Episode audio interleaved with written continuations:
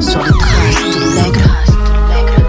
Apprends-moi, apprends-moi, Seigneur. Les faux, les vrais, le blé, les vrais, les pères du lait non délivré, le sel amer, le manque d'amour, la vieille nature qui joue des tours, les jours. Bonjour à tous, j'espère que tout le monde va bien, que vous avez passé un agréable week-end rempli de révélations, rempli du Saint-Esprit, rempli de sa présence, rempli de bonheur, de grâce, de paix. Enfin, j'espère. Euh, donc la dernière note par rapport à la bourgeoisie la noblesse, on avait discuté du fait que euh, Élie connaissait sa position et euh, il a prié. Il a prié en faveur d'une situation et que Dieu l'a écouté. Euh, on a terminé sur le fait que Dieu nous écoutait. C'est vraiment important.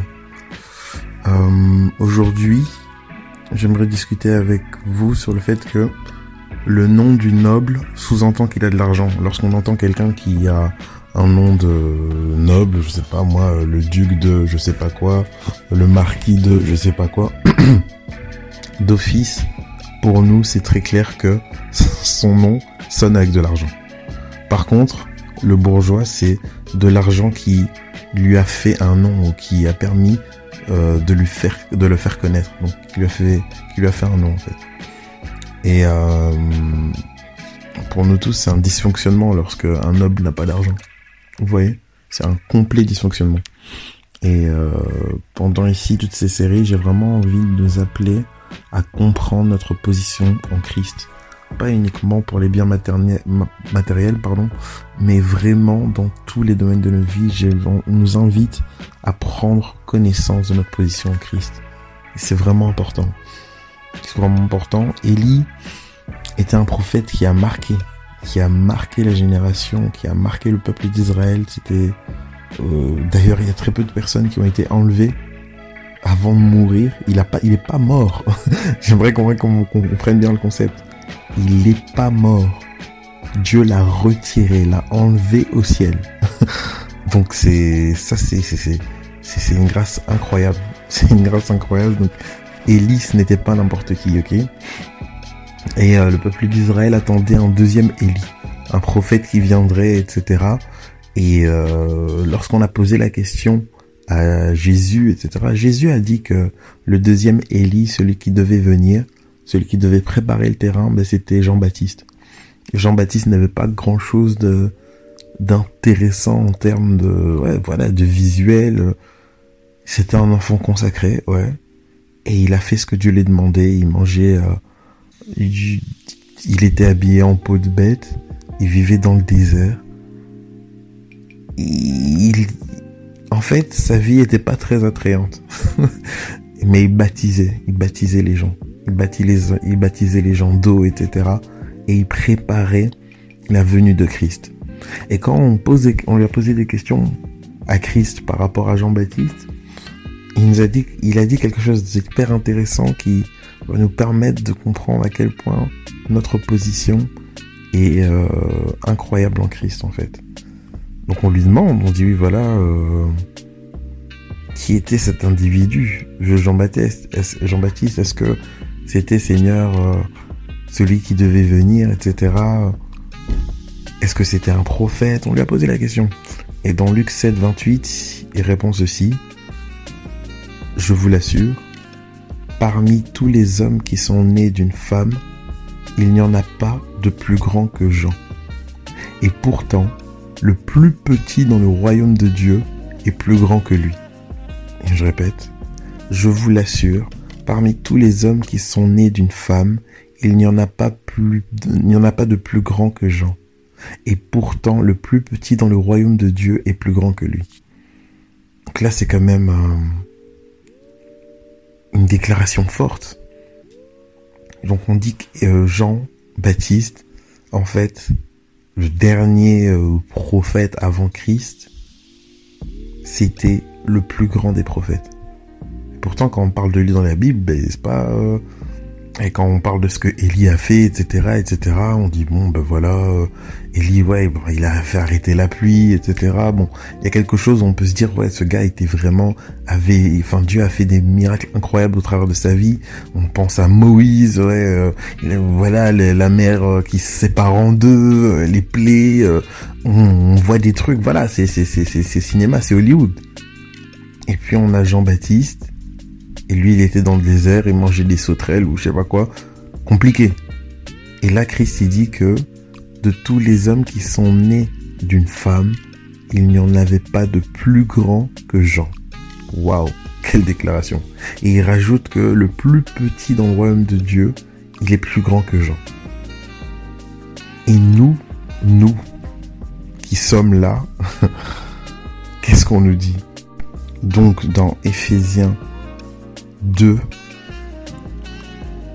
au, verset attendez que voilà au verset euh, à partir du verset 4 on nous dit ceci.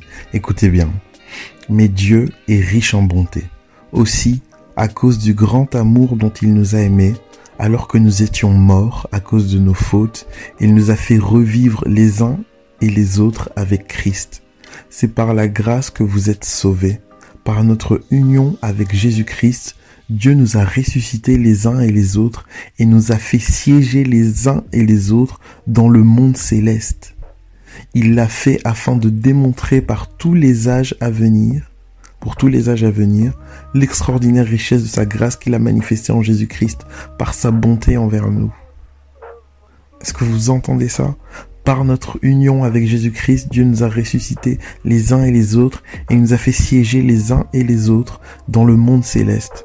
Et en fait, euh, il y a d'autres versions qui disent que il nous a fait siéger les uns et les autres dans les lieux célestes, dans le Christ Jésus. Il nous a fait asseoir les uns et les autres dans les lieux célestes avec le Christ Jésus. Donc, dans ce verset, dans le verset de Luc, on nous dit que le plus petit du royaume de Dieu est plus grand que Jean qui était personne. Quand, donc quand Jésus parlait avant lui, donc il y avait personne qui était né d'une femme qui était plus grand que Jean-Baptiste. Et là, au travers du sacrifice de Jésus à la croix, il nous fait siéger par la mort et la résurrection en lui. Nous mourons à nous-mêmes et il nous fait siéger d'ores et déjà, avant même d'être mort, il nous fait siéger avec lui dans les lieux célestes. Nous sommes attachés, nous sommes ancrés, nous sommes attachés à Christ. Nous avons déjà un pied au ciel, en fait. Et nous sommes, donc on est considéré même comme plus grand que Jean-Baptiste au préalable. On n'a pas encore les deux pieds au ciel. Avec un pied, on est déjà considéré comme plus grand. C'est incroyable. C'est incroyable. Et je prie vraiment que le Seigneur nous donne de comprendre notre position en Christ, de comprendre notre identité. Nous sommes une race de rois sacrificateurs. Je prie que le Seigneur nous ouvre notre esprit pour que plus jamais nous minimisions ces paroles, ces mouvements de l'esprit en nous, ces, ces, euh, ces révélations, que plus jamais nous minimisions cette relation que nous avons avec Dieu. Nous sommes bénis. Dieu nous écoute. Dieu est grand. Il n'y a pas plus grand que lui. Et nous siégeons déjà avec un pied au ciel. Nous sommes déjà, en fait, spirituellement attachés au ciel. Nous sommes plus de ce monde. Que vraiment le Seigneur se révèle à nous. Afin que, ici sur terre, nous ayons une démarche céleste. Que ici sur terre, nous soyons vraiment ces personnes qui transmettent et qui manifestent et qui appellent à manifestation le royaume de Dieu. Je prie vraiment qu'on fasse la différence. Le nom d'un noble est directement relié à l'argent. Mais un bourgeois, c'est son, c'est par l'argent qu'il s'est fait un nom. Toi, en tant qu'enfant de Dieu, le nom que tu as reçu te rattache directement au bien matériel ne t'inquiète pas. Porte ce nom et les biens matériels viendront. Et pour ça, il faut que tu portes ce nom. Pour ça, il faut que tu te revêtisses de ce nom, de cette identité qui est en toi. positionne-toi dans ton appel. Et Dieu pourvoira, pourvoira pour le reste. Passons une excellente journée en Jésus-Christ. Amen. Fais de ton mieux. Cherche ton Dieu.